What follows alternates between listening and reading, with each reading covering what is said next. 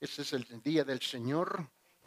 Y no se olvide que estaremos celebrando la Santa Cena del Señor hoy día. Y ese tiene un significado, lamentablemente, hoy día muy, muy barato.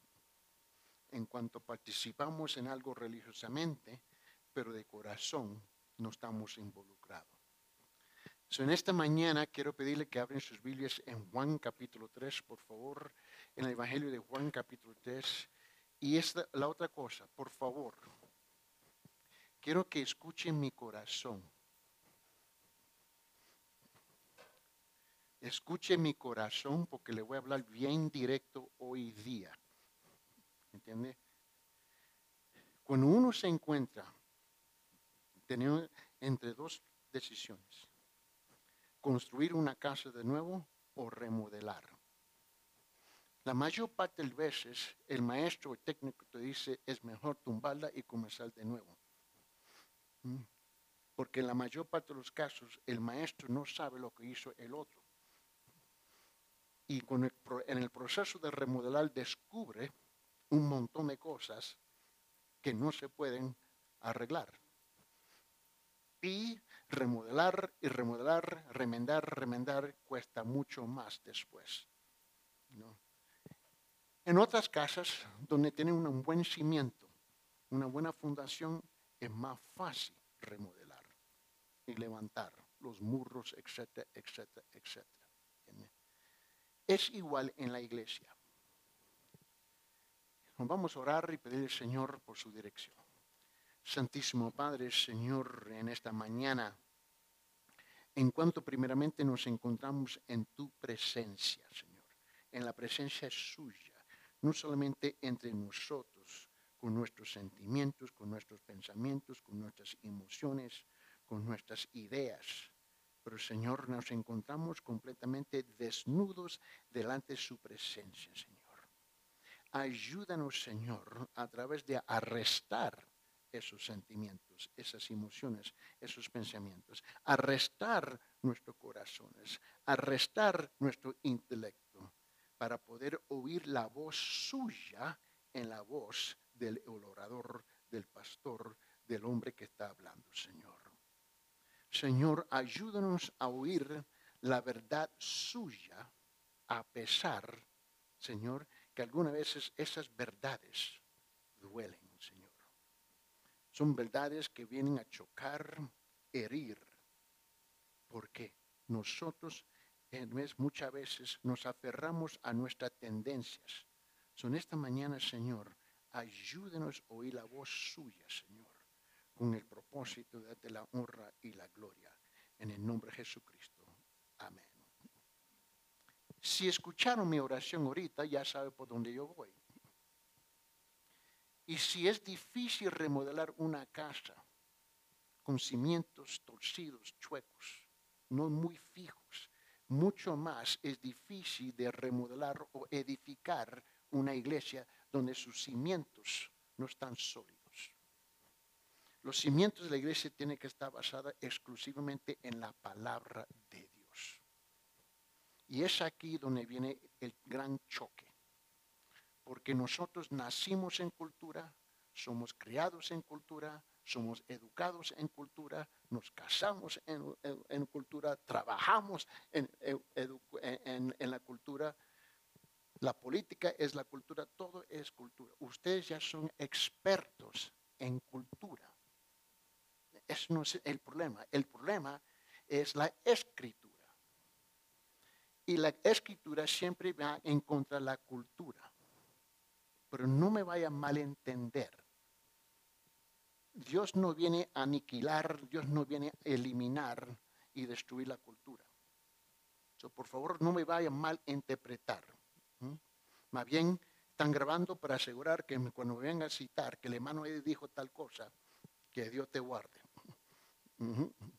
Y yo no tengo, yo no tengo problema reprendiéndolos, ningún problema. está grabado con el propósito, porque, porque en mi experiencia yo no confío en las ovejas. Ya viene el primer choque. Cuando yo ah, preparé todos los líderes de la iglesia y los pastores en el ministerio antes de salir a los Estados Unidos, los traje toda la plataforma y le los hermanos. Hermanos pastores, nunca, nunca confíen en las ovejas. Porque muchas veces se convierten en cabras. Y se llevan por sus sentimientos, por sus pensamientos y quién sabe qué más. Las ovejas nunca pueden dirigir al pastor. El diseño natural es del el pastor dirigir a las ovejas. El diseño sobrenatural divino es él dirigir a las ovejas. Ahora no es dictador, pero quiero que comprendan unas cosas. Tenemos que estar en la misma página, una página blanca, caminando al mismo tiempo, con el mismo propósito, caminando en la misma dirección, juntos. Si no, busque su propia página. La iglesia no es negociable y la palabra de Dios no es negociable. Como le dije al principio, necesito oír, escuche mi corazón. Tengo 33 cosas que quiero compartir con ustedes así rápido. Solamente voy a hacer una introducción hoy día para establecer el, la dirección en donde vamos a caminar juntos. Es preferible trabajar con cinco hermanos comprometidos con el Evangelio del Señor Jesucristo que trabajar con 50, 100 que están comprometidos con su propia idea del Evangelio de Jesucristo. ¿Me entiende? So, vamos a hablar de lo obvio aquí. Sabemos que la iglesia está en, en transición, está en tremendo cambio, hay un montón de división, conflictos, etcétera, etcétera, etcétera, etcétera. Pero si tú analizas verdaderamente, honestamente, la mayor parte de eso tiene que ver con sentimientos y pensamientos culturales y no escriturales. Se tiene que ver con emociones y la psicología del juego que nosotros tenemos. La iglesia le pertenece al Señor. Nosotros le pertenecemos al Señor. La iglesia no nos pertenece a nosotros. Él es el autor y consumador de nuestra fe. Él es el que compró la iglesia con su sangre. Y nosotros tenemos que aprender a someternos a Él. Ahora, no somos esclavos en el, término o en el sentido de ser abusados pero sí somos esclavos, porque la palabra siervo en el Nuevo Testamento no es la palabra siervo, es la palabra dulas en griego, es la palabra esclavo, porque hemos sido comprados por la sangre de Jesucristo. So, vamos, so, yo quiero que escuche mi corazón esta mañana, ¿no? Y está grabado, y le voy a pedir que me lo graben, para que no me vengan a maldecitar. ¿Mm? So, la primera cosa, vaya en Juan capítulo 3 conmigo, por favor en versículo 16. Y note bien conmigo. En Juan capítulo 3, versículo 16, dice lo siguiente. Porque de tal manera amó Dios al mundo que dio su Hijo unigénito para que todo aquel que cree en Él no se pierda, mas tenga vida eterna. ¿Quién dio qué? ¿Y quién dio quién? Dios. Ustedes y yo juntos hemos dado nada. Hemos recibido todo. ¿Mm? El propósito del Evangelio no es solamente algo en el futuro. El Evangelio se vive aquí en la tierra hoy. Segunda Corintios capítulo 5, versículo 17. En 2 Corintios capítulo 17, note lo que dice en versículo 17, por favor. 5, 17. 2 Corintios. Capítulo 5 dice, versículo 17, de modo que si alguno está en Cristo, note la coma, si te estudia en griego, okay, porque el Nuevo Testamento fue escrito en griego, es una declaración, una oración condicional. a ver, si estamos en Cristo, ¿no? Dice, de modo que si alguno está en Cristo, luego, con, por consecuencia, nueva criatura es, las cosas viejas, pasaron y aquí son hechas nuevas. Eso que nos indica a nosotros que cuando hemos nacido de nuevo hubo un cambio radical en nuestras personas. Pero si analizamos y nos ponemos delante del espejo de la palabra, descubrimos que muchos nunca hemos sido cambiados radicalmente. El estándar es la palabra del Señor. No es del, del pastor Joe o del pastor Eddie o cualquier otra persona. Es la palabra. So, la pregunta que, y, si usted nota cuando yo estoy poniendo una mini enseñanza en el chat, es para provocarlos a ustedes a pensar. Y lo hago a propósito, no es de accidente. Piense bien nuestro caminar. Y si no hubo un cambio radical en nuestra vida, algo está mal porque Cristo dijo en Mateo capítulo 7, si ustedes se recuerdan, en versículo 16, Él dijo, y lo conoceréis por su fruto, no por su apariencia. Por su fruto, no la apariencia. Un árbol puede estar bien bonito y hermoso, pero si no produce fruto, ¿entiende? Vamos, Efesios capítulo 2. Y en Efesios capítulo 2, nota lo que dice versículo 8, 9 y 10. Solamente estamos haciendo un resumen, una introducción este, panorámica esta mañana solamente. Y vamos a entrar en los detalles de esto. Pero te dije que tengo 33 cosas que quiero compartir con ustedes, ¿eh? pero rápido. En Efesios 2 dice esto en versículo 8, 9 y 10. Dice, porque por gracias habéis sido salvados por medio de la fe y esto no de vosotros, sino que es don de Dios que la gracia y la fe es el don. El hombre natural no tiene ninguna gracia y no tiene ninguna fe, que es de valor eterno o divino. La gracia humana es siempre buscando el aprovecho y la reciprocidad de otra persona. La fe humana es por la pura experiencia de su pasado, pero no le ayuda para el futuro, sino es por la gracia del Espíritu Santo obrando en su vida. Y él dice, porque por gracia habéis sido salvados por medio de la fe, y esto no de vosotros, sino que es don de Dios, no por obras para que nadie se gloríe, porque somos hechura suya, creados en Cristo Jesús para hacer buenas obras, las cuales Dios preparó de antemano para que anduviéramos en ellas. El último, Tito capítulo 3. Tito capítulo 3, por favor. En versículo 5. Tito capítulo 3. Dice lo siguiente. Él nos salvó no por obras de justicia que nosotros hubiéramos hecho, sino conforme a su misericordia, por medio del lavamiento de la regeneración y la renovación por el Espíritu Santo. Él nos salvó. Él inició, Él consume la salvación. Tú y yo no tenemos ni arte ni parte en el procedimiento de la salvación. Porque aún incluso Él es que nos regala la fe para poder tener fe. ¿Entiendes?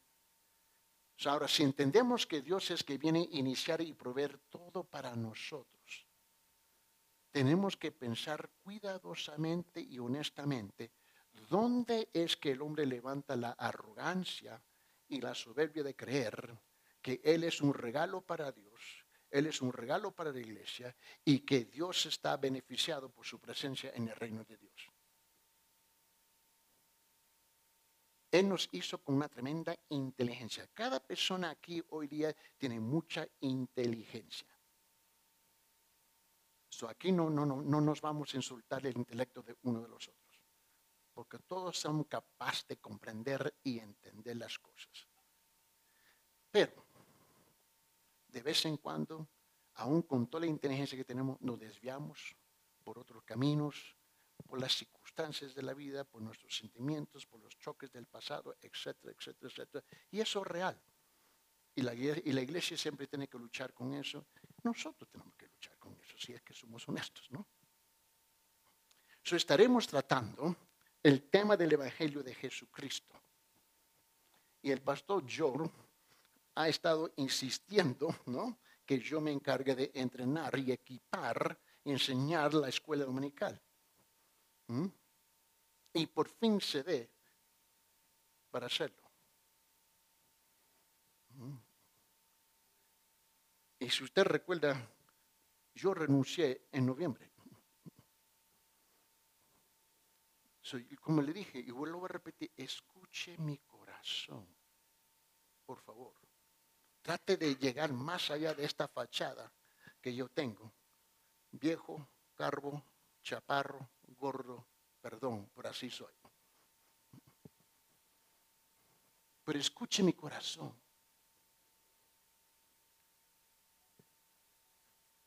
Por fin se dé hacerlo, pero me acercaré a este propósito de una forma muy distinta. Y es con este sentido y entendimiento que me dirijo a ustedes, la iglesia, hoy día. Al fin de la hora, le voy a entregar dos cosas. Quiero que vaya pensando. Le voy a entregar un pablito pequeñito, en blanco, donde no me ponga su nombre. ¿Me entiende? No escribe su nombre. Dos, va a tener cinco minutos para definir qué es el Evangelio. ¿Qué es el Evangelio? So, te doy de antemano. Mm, es como la, profesora que viene y le, quiere ayudar a los alumnos y, todavía no captan la, la idea que le está ayudando. ¿no? So, mira, ¿qué es el Evangelio? Tienes cinco minutos de escribirlo. Uno, 3, 4, 5, 6, 7, 8, 9, 10, 11, 12, 13, 14, 15, 16, 17, 18. Eso quiere decir 19. Eso quiere decir que yo debo recibir 19 hojitas al fin. ¿Mm? No 17, no 16. ¿Estamos juntos? No escribe su nombre. Muy bien. Eso lo vamos a hacer al fin. ¿okay?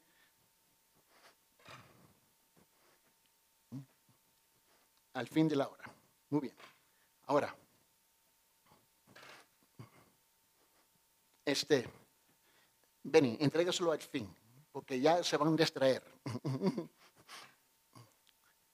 y la segunda cosa, le voy a entregar una hoja de tres, cuatro, cinco páginas, que es el Evangelio. Recuerda, escuela dominical. La palabra, la palabra clave antes dominical es y, si no estás seguro, le pregunta a Karina explicarle el concepto. Eso quiere decir que tú tienes tarea para el próximo domingo. No dos domingos, no tres domingos, este próximo domingo. O es el 13, que dice que el, próximo es el 20, ¿no? 20, ¿verdad? Ok, muy bien. Ok. Vamos a hablar del propósito. Otra vez, escuche mi corazón. Porque no creo que podemos sostener la iglesia en el caos emocional y espiritual que hemos estado. No creo que somos masoquistas. No, no, no estamos seguros. ¿Entiende? creo que queremos sanidad y creo que queremos que, la, iglesia camine bien, ¿sí o no? El pastor Joe, primeramente, me pidió compartir el, verdadero discípulo bíblico, el verdadero discípulo bíblico. Y yo sé que ustedes tienen un libro, utilizan un libro para el discipulado. Yo comprendo eso. Cuando Paul Washer escribió su libro, y estaba aquí en Perú, él tuvo que establecer una estructura para la iglesia. Para su época, la mayor parte de las iglesias todavía estaban afuera de una estructura sistemática. Yo no tengo nada en contra de Paul Washington, otra vez. No me van a interpretar o su material. Tampoco, porque funciona. Sí funciona. El problema es que es lo que yo nombro el discipulado eclesiástico. El discipulado eclesiástico es como manejar y mover la iglesia en unidad, con el mismo sentido, el mismo pensamiento, la misma enseñanza. Para que estemos todos en la misma página. Yo no estoy interesado en eso porque eso debe ser obvio. Lo que quiero llegar al discipulado bíblico que es arrestar su corazón con la palabra y el Espíritu Santo. Esa es la razón por que podemos tener miembros en la iglesia que cumplen un curso y no son salvos. ¿De qué vale ser miembro si no eres salvo? ¿Me comprende? Dos. Y lo voy a repetir. Por favor, escuchar mi corazón. Tres.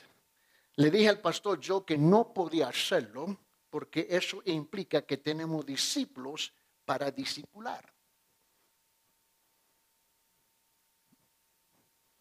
Ya están ofendidos.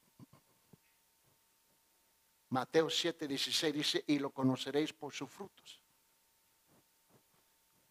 Cuatro. Le pedí permitirme enseñar sobre el Evangelio de Jesucristo como un puente para entrar en el verdadero discipulado bíblico. Cinco, quiero que escuche mi corazón para entender el acercamiento a la escuela dominical y a la iglesia.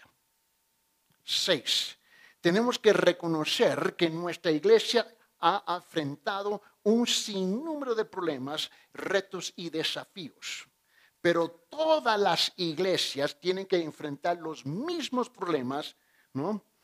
Y la historia de la iglesia a través de los últimos dos mil años lo ha demostrado claramente.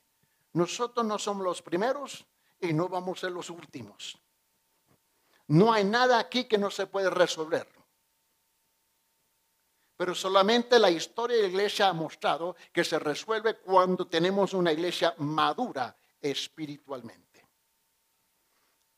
Siete, la iglesia siempre se encuentra viviendo dentro del lema Sempa Reforma Sempa y está en la pizarra. En latín, Sempa Reforma Sempa.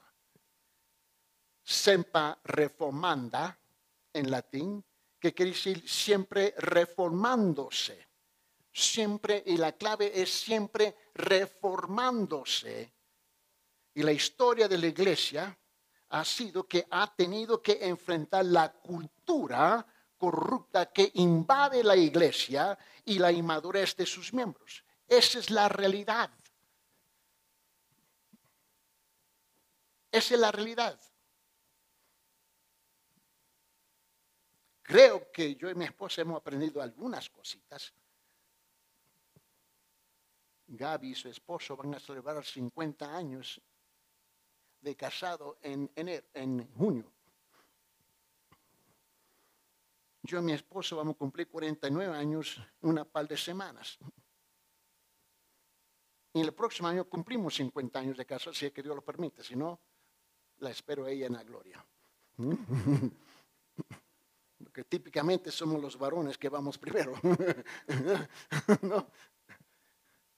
Pero quiere decir que en 40 años de ministerio, ¿tú crees que no hemos aprendido algunas cosas?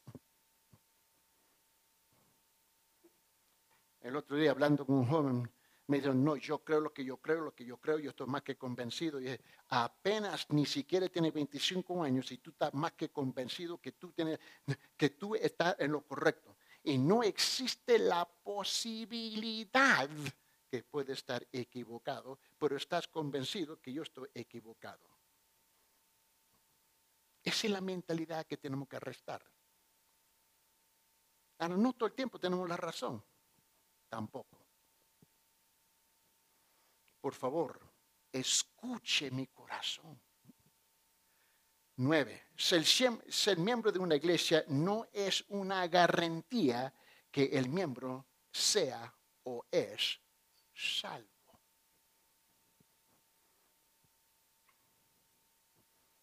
Eso yo lo he descubierto en los países por todo el mundo que he viajado, en todas las iglesias que estamos involucrados y solamente paseando en Los Ángeles. Lo hemos visto.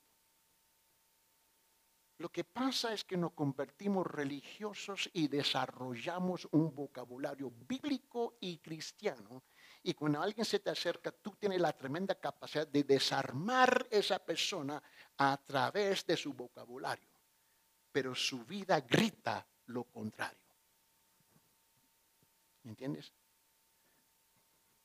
Somos seres humanos, viviendo en un mundo corrupto, luchando con la corrupción de la cultura, y todos los países tienen culturas corruptas. Pero piensa bien conmigo, ¿dónde es realmente donde vivimos? De lunes, martes, miércoles, jueves, viernes, sábado, e incluso después de dos horas del domingo, en el mundo, en el mundo, en el mundo, en el mundo, en el mundo, en el mundo. Sintonizamos el noticiero, la radio, eh, el internet, y ustedes caminen así, con sus celulares, que ustedes están peor que un adicto de, con heroína. Por lo menos el tipo con cocaína, él tiene, tiene esperanza, pero nosotros eh, estamos, si le quita el teléfono, se vuelven locos. Yo tengo una póliza bien sencilla. Yo no hablo contigo si tú me sacas el teléfono y comienzas a hablar. Yo ahí te digo, chao. Tenemos unas costumbres y así también es que escamo a la Biblia. Yo sé, yo entiendo. No, hermano Eddie, que tú no vienes de la época de la tecnología. Es cierto que no vengo de esa época. Pero yo tengo mi Biblia aquí. de, la, de las 100 horas que tú pasas con su celular jugando, ¿cuántas horas tú pasas en la Biblia? No speak English. Diez. Tampoco indica que esos miembros buscan a servir dentro de la iglesia o buscan a cumplir con la misión de la iglesia. Estamos hablando de la gran comisión. Vamos a ser honestos aquí. Esta iglesia no está evangelizando. Esta iglesia no está involucrada en la gran comisión. Abre su Biblia, Mateo capítulo 28.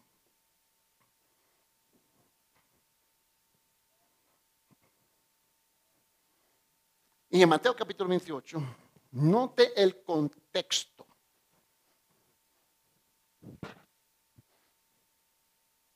En Mateo capítulo 28, mira lo que dice comenzando el versículo 16. Si siempre citamos versículos 18 y 19, ¿no?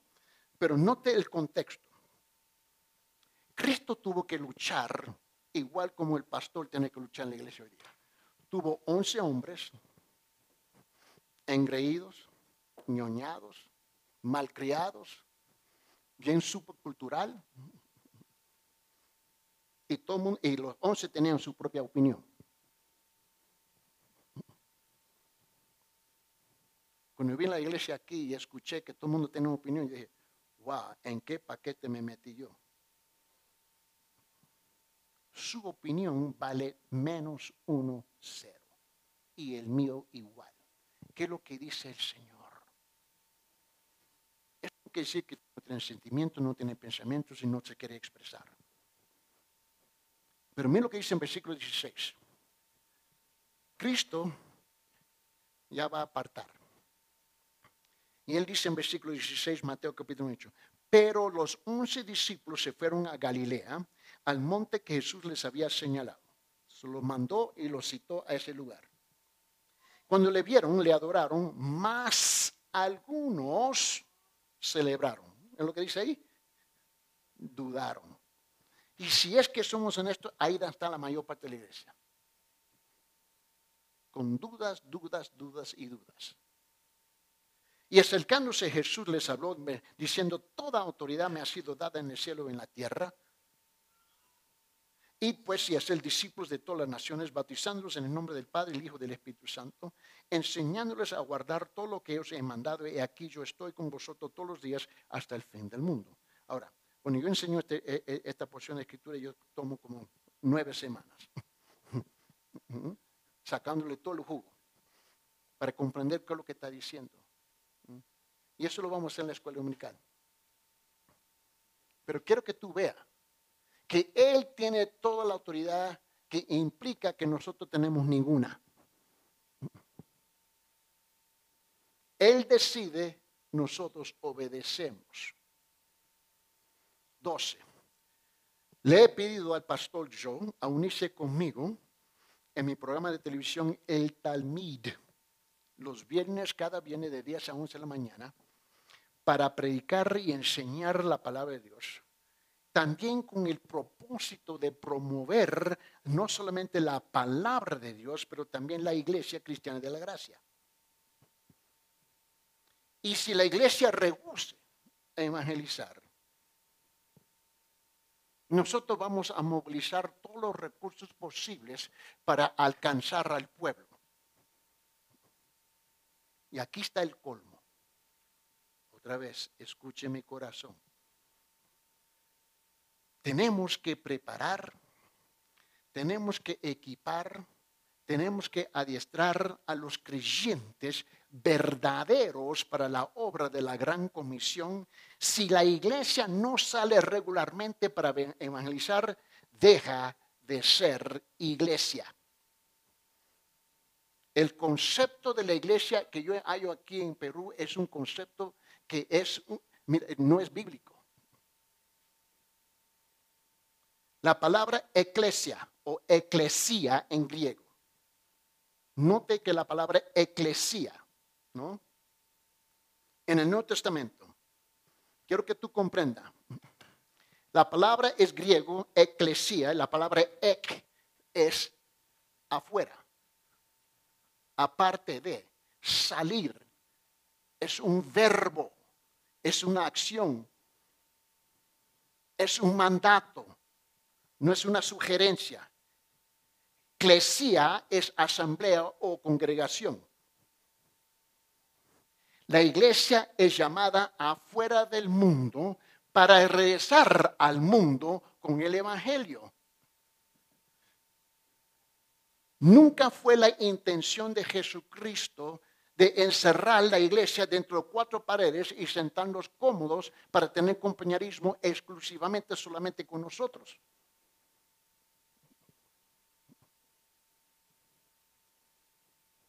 Es preferible trabajar con cinco personas que están dispuestos a trabajar y marchar que arrastrar 50 chanclas. Otra vez, escuche mi corazón. Esa, esa palabra eclesía en el Nuevo Testamento es un grupo de personas que han sido llamadas fuera del mundo hacia Dios. Esa es la iglesia. Luego la eclesía son llamadas de la iglesia para ir al mundo. No, mira, con la palabra de Dios para cumplir con la gran comisión. Este es un mandamiento, no es una buena idea, no es una sugerencia, no es una insinuación, no es una sujeción, no es una opción y mucho menos no es una recomendación. Esto es un mandamiento.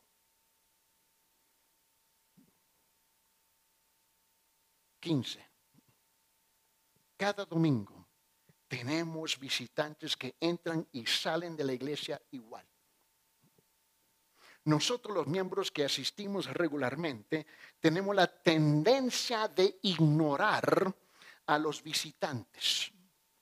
Una vez más, si no salimos para evangelizar y Dios envía a los visitantes y todavía lo ignoramos, ¿Qué dice eso sobre nuestra madurez espiritual?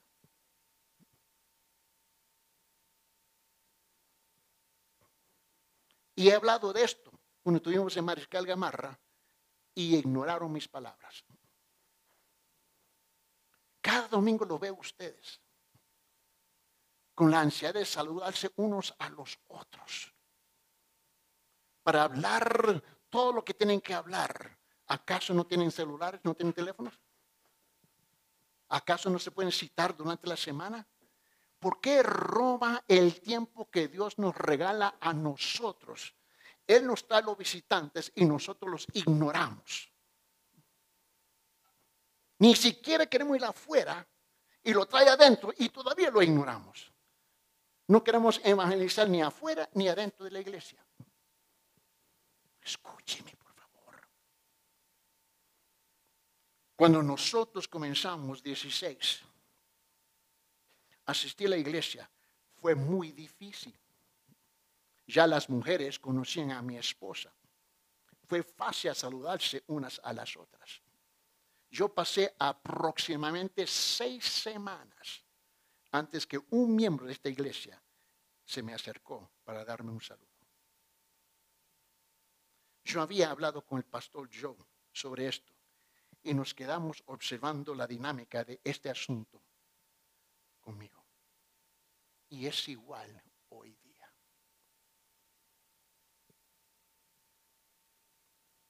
La experiencia me enseña que la mayor parte de los visitantes en los primeros 30, 60 segundos toman una decisión y aquí estoy, voy a terminar y jamás regreso. Aquí se habla mucho de señalar y apuntar a la gente a Cristo y el amor, pero nosotros no lo vivimos con los visitantes. Yo no esperaba mucho amén y aleluya esta mañana. Escuche mi corazón. No se pueden sacrificar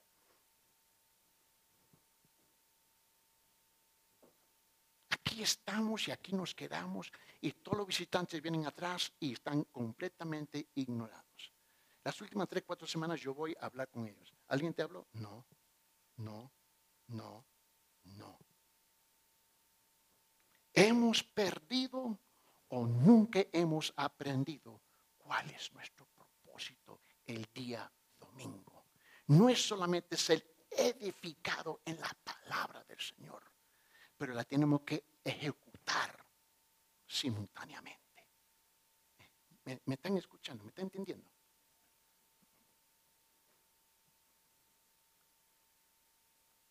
Por favor, escuche mi corazón. Quiero que sepa por dónde vamos en adiestrar, equipar y preparar a los discípulos. 18. ¿Por qué sucede esto?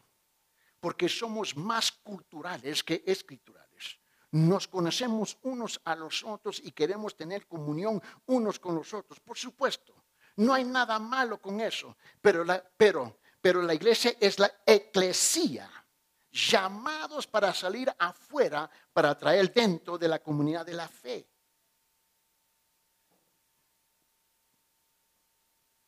Diecinueve mientras que están visitando unos con los otros, estamos ignorando los visitantes que Dios está trayendo a nuestra iglesia.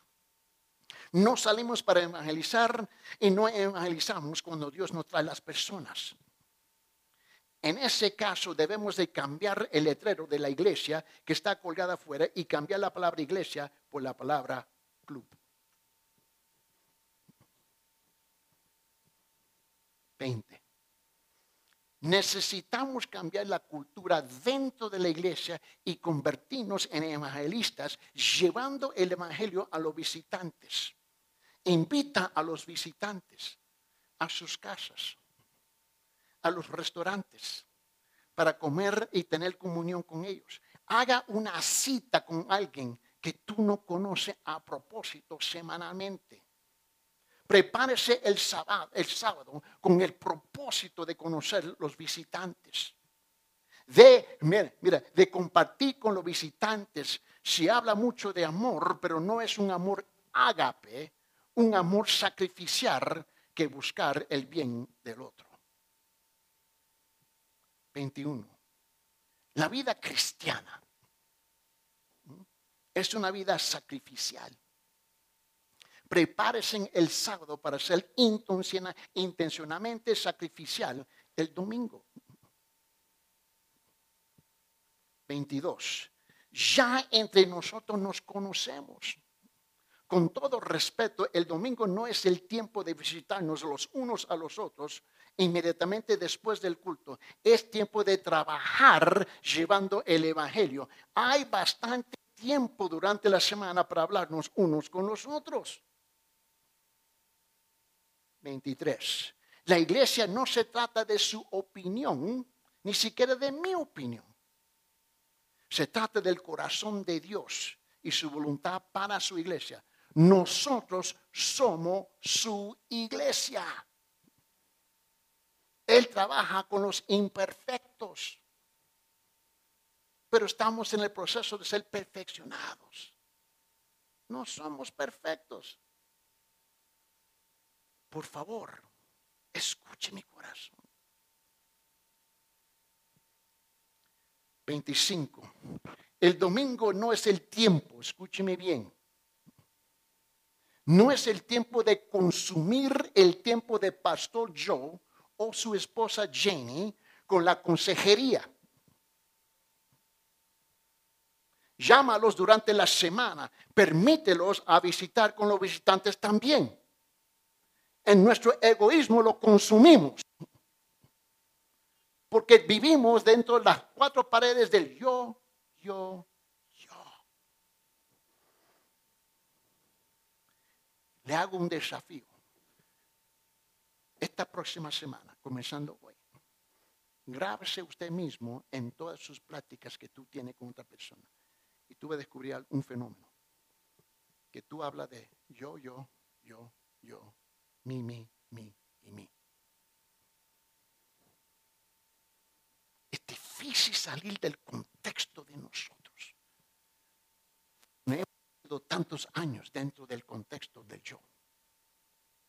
Es Él, si es que somos cristianos. Él es mayor que está en nosotros que que está en el mundo. Él es todo, para todo, en todo.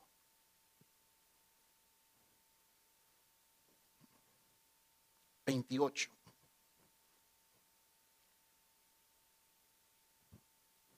Veintiséis, perdón. Tenemos que aprender de salir de nuestro mundo egoístas, donde solo tenemos la capacidad, capacidad de hablar de nosotros mismos y solo de nuestro contexto. 27. Es con este propósito que el pastor yo me está pidiendo de ayudar a adiestrar, equipar preparar, entrenar a la iglesia con el Evangelio y el verdadero, eh, eh, el verdadero eh, discipulado bíblico. Quiero que tú sepas en qué dirección voy y por qué. Tú sabes que el Evangelio siempre viene a pisotear nuestros dedos, nuestros pies.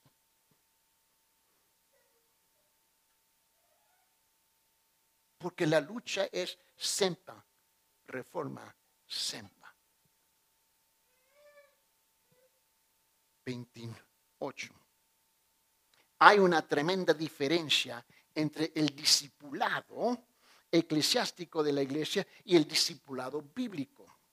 El discipulado eclesiástico es necesario para saber cómo se vive dentro de la iglesia, pero el verdadero discipulado bíblico es necesario para saber cómo servir dentro de la comunidad de la fe y la voluntad de Dios. 29. Pregunta. ¿No es cierto que deseamos y queremos una iglesia bíblica? O si no, lo mejor, pastor, puede ser cerrar las puertas. Y vamos a hacer otra cosa.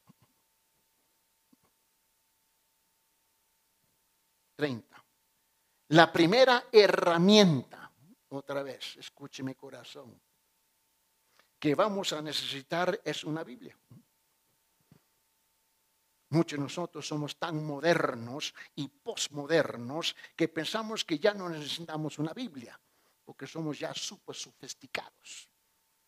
No, eh, mira, nos hemos perdido en la tecnología en vez de sumergirnos en la teología.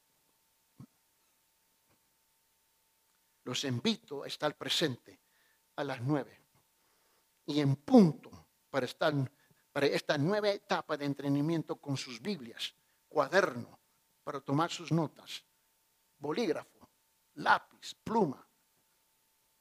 Me siento como Karina dándole instrucciones esta semana a sus alumnos.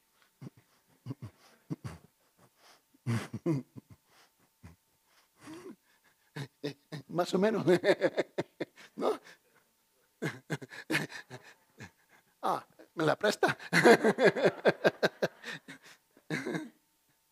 31. No estamos aquí para entretenernos, estamos para entrenarnos en la palabra de Dios para la gloria de Dios. 32. Todo lo que yo acabo de compartir con ustedes no tiene sentido si no se hace con el amor de Cristo y con el propósito de darle a Dios toda la gloria. Yo no espero que reciban mis palabras con mucho, con mucha felicidad y gozo. Cuando una iglesia está en una transición y tiene que darle vuelta al barco, cuesta por las luchas individuales. Pero esta no es una obra imposible. No. Es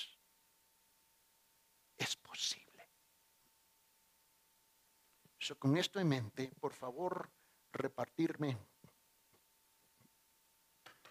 las hojitas. Ahora, escuche bien. Se le va a entregar una hojita en blanco, por favor. No escribe su nombre. No se identifique, por favor. ¿Estamos claros? Siempre si alguien se me identifica. ya sabe la dificultad del púlpito, ¿no? Pero mira, y escríbeme, tienes cinco minutos, por favor. Como Karina está en su clase, en silencio, no se van consultando uno con los otros. y escribe la respuesta. ¿Qué es el Evangelio? Como usted lo entiende. ¿Qué es el Evangelio? Solamente escribe. Aquí el asunto no es que lo tiene correcto, que lo tiene incorrecto. Aquí es tratar de buscar dónde no estamos como un grupo en el entendimiento del Evangelio. Comience.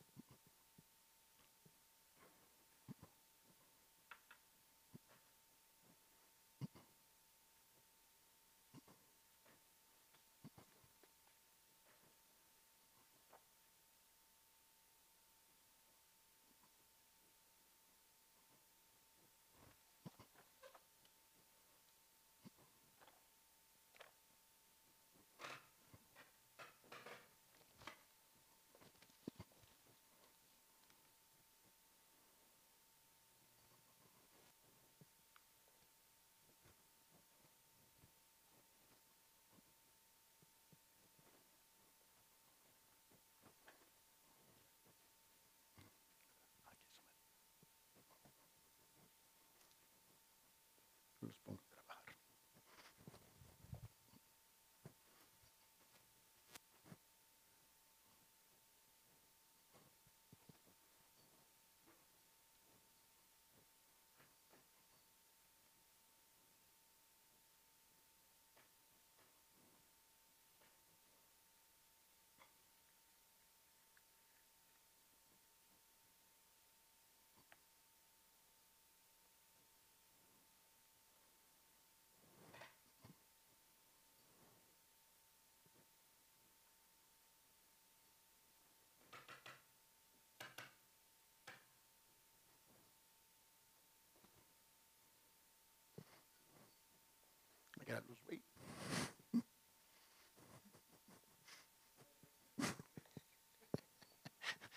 Me está chillando.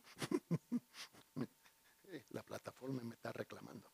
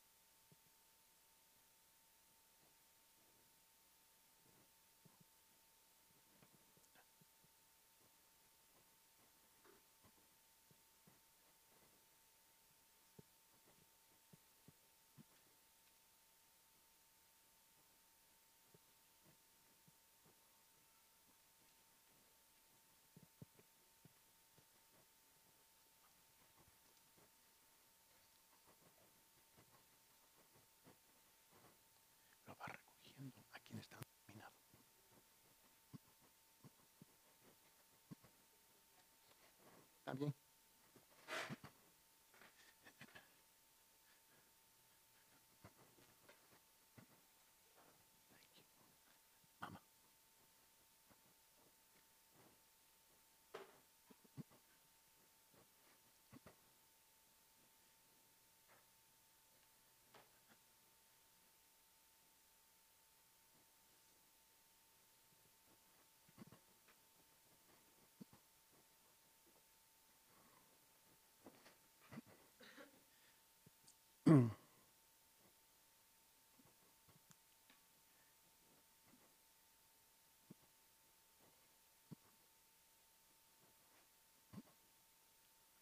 Repartirlos en este lado.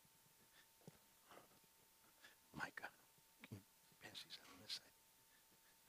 you. Muy bien. Vamos a te. Tenemos unos cuantos minutos. Quiero que por favor escuche mi corazón en la dirección que quiero llevar la escuela dominical.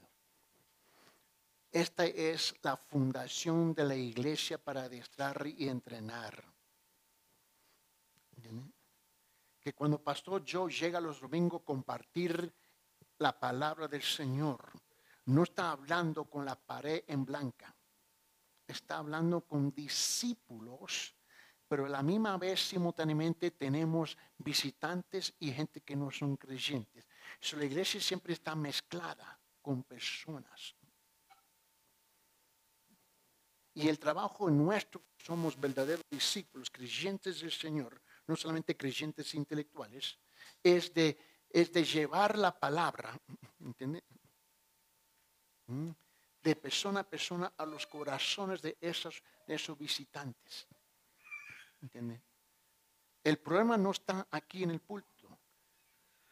Hay un abismo entre esta plataforma y la primera fila. No sé lo que pasa y no vivimos y no aplicamos la palabra. Y la tenemos que aplicar. Ahora, no somos perfectos en la aplicación. Eso viene con el tiempo y tú vas perfeccionando en cómo compartirlo. ¿Entiendes? Entiendo lo que estoy diciendo. Pero creo que tenemos que ser honestos. ¿Dónde estamos? Y, si lo identificamos bien, sabemos dónde tenemos que ir juntos como una iglesia. ¿Entiende? Ahora, se le entregó a ustedes una hoja. ¿Qué es el Evangelio? ¿No? A ustedes. Su tarea, ¿no? Es estudiarlo. Es bien sencillo, pero solamente es la introducción suya, ¿no? Y luego voy a comenzar a entrar en los detalles. ¿Qué significa eso? Te estoy dando una perspectiva global, ¿entiende? y luego vamos a entrar en los detalles. ¿Comprende? Porque el Evangelio transciende todas las culturas, todos los idiomas. El problema es que queremos contextualizarlo en una cultura y tú no puedes ser eso. La Biblia no se somete a la cultura. Pero no se olvide, en fin, cuál es la meta. Con este último versículo, San Juan capítulo 17. San Juan capítulo 17.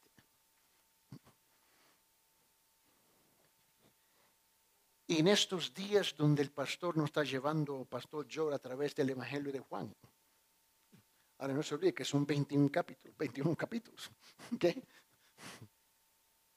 Y vamos a estar aquí un buen tiempo. So, todo lo que hacemos en la escuela militar tiene que complementar el mensaje principal. ¿Me comprende? O si no, no tiene sentido. Y en Juan capítulo 17, mira lo que dice en versículo 18. Cristo está orando al Padre. Y él dice lo siguiente. Como tú me enviaste al mundo, yo también los he enviado al mundo. El problema es que queremos quedarnos encerrados en las cuatro paredes del edificio que nombramos la iglesia, para que nos ministren a nosotros. ¿De qué vale por tantos años que se le está ministrando y todavía no salen por la puerta? En la meta sí tenemos necesidad, sí nos tenemos que ministrar. Pero la iglesia no es exclusivamente para cumplir con tus necesidades. La iglesia, el diseño de la iglesia nunca fue para cumplir con tus necesidades. Dios cumple con tus necesidades personales. La iglesia es servirle al Señor a pesar de los desafíos, retos, problemas, crisis, todo que tenemos que enfrentar en esta vida. Hemos convertido la iglesia en un departamento social del gobierno. Ahora, por supuesto, nos ayudamos con sus ofrendas, unos, nos ayudamos cuando estamos enfermos, nos ayudamos cuando necesitamos, etc. Eso es obvio. Pero si es la única cosa que hacemos, cambie el letrero que está afuera y póngale club exclusivo. ¿Mm? como le dije, comprenda mi corazón y el porqué y la dirección que vamos a tomar en la escuela dominical. Porque todo lo que se hace en la iglesia tiene que complementar el mensaje principal con el pastor está predicando porque son nuestras órdenes para marchar, no sentar. Dios nunca nos llamó a nosotros sentarnos a calentar las bancas. Nunca. Nos levantó, nos llamó, ¿ves? Para gastarle el suelo. ¿Mm? Los zapatos. ¿Entiende lo que estoy diciendo? comprende lo que estoy diciendo. Yo sé que tienen prejuicios de mi persona, bla, bla, bla, bla. Yo entiendo, yo comprendo todo eso. ¿Por acaso nadie tiene prejuicios de ti? tenemos que comprender que si trabajamos juntos, nos vamos a comprender mejor, nos vamos a entender. Y la idea es sincronizar que la iglesia llegue a hacer esto. Pero ahorita estamos y nos pensamos exclusivamente como personas individuales pero la iglesia es una comunidad de creyentes. Señor Padre, en esta mañana, Padre, gracias por tu amor. Gracias, Señor, por tu paciencia con nosotros. Gracias, Señor, por despertar en nosotros un nuevo sentir de marchar como una iglesia en adelante. Señor, que nosotros seamos bendición en tus manos en este mundo que está completamente caído, Señor. Cambien nuestros corazones, nuestra manera de pensar. Sabemos que vamos a luchar individualmente, pero Señor, eso indica que estamos vivos, Señor, y que estamos en el proceso de ser transformados para la honra y la gloria suya, Señor. Ahora, Señor, nos encomendamos con el propósito de verdaderamente comprender el Evangelio y caminar con una comunidad de fe de tocar este mundo para la honra y la gloria suya, Señor. Que esta iglesia no solamente sea intelectualmente conocida como una iglesia de sana doctrina intelectualmente, pero en nuestra experiencia de vivirla. Y ahora, Señor, encomendamos, nos encomendamos en tus manos con estos propósitos. En el nombre del Señor. Amén. Dios los bendiga a cada uno de ustedes.